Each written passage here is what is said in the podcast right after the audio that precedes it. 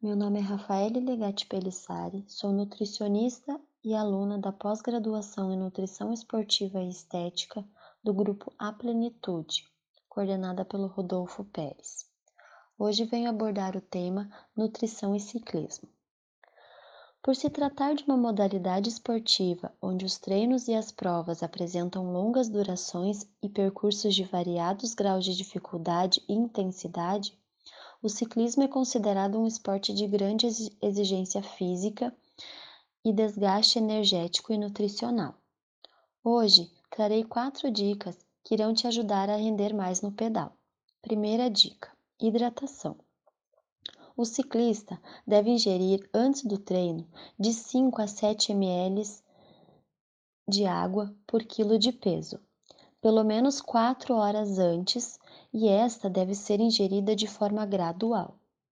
Durante a prova, de 500 a 800 ml de, de água por hora.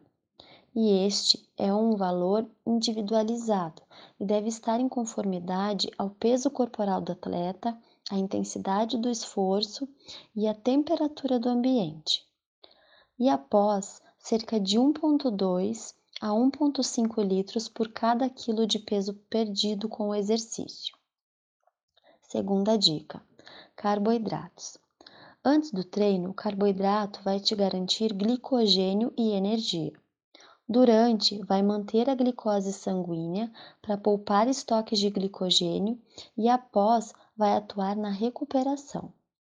Durante a prova, deve-se consumir a cada uma hora de 30 a 60 gramas de carboidratos e após 1,5 gramas por quilograma de peso.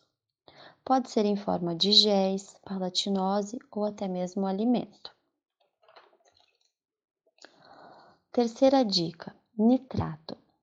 O nitrato tem apresentado bastante efeito positivo quanto à resistência à fadiga, eficiência e desempenho esportivo. Isso se deve ao seu efeito vasodilatador, que melhora o fluxo sanguíneo e oxigenação muscular, aumentando assim a minha performance. Eu encontro o nitrato em alguns alimentos, como beterraba, agrião, alface, espinafre, rúcula. O seu consumo deve ser feito cerca de uma hora e meia a duas horas antes do exercício e a dose é de 400 a 800 miligramas de nitrato. O excesso pode causar diarreia e dores abdominais. Quarta e última dica: eletrólitos. Fundamental principalmente para que não comprometa o pedal por náuseas, mal-estar, fadiga e cãibras. Exercícios de longa duração há uma perda de magnésio, potássio e sódio pelo suor, por isso é tão importante essa reposição. Os suplementos disponíveis são bebidas esportivas, géis de carboidratos e repositores hidroeletrolíticos.